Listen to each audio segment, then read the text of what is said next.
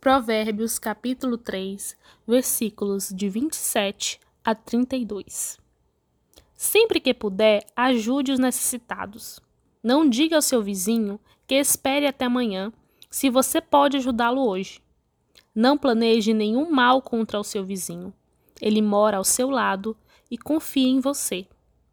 Nunca discuta sem motivo com alguém que não lhe fez nenhum mal.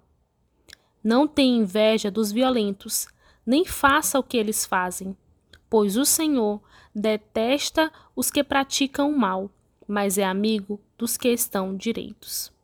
Palavra de sabedoria.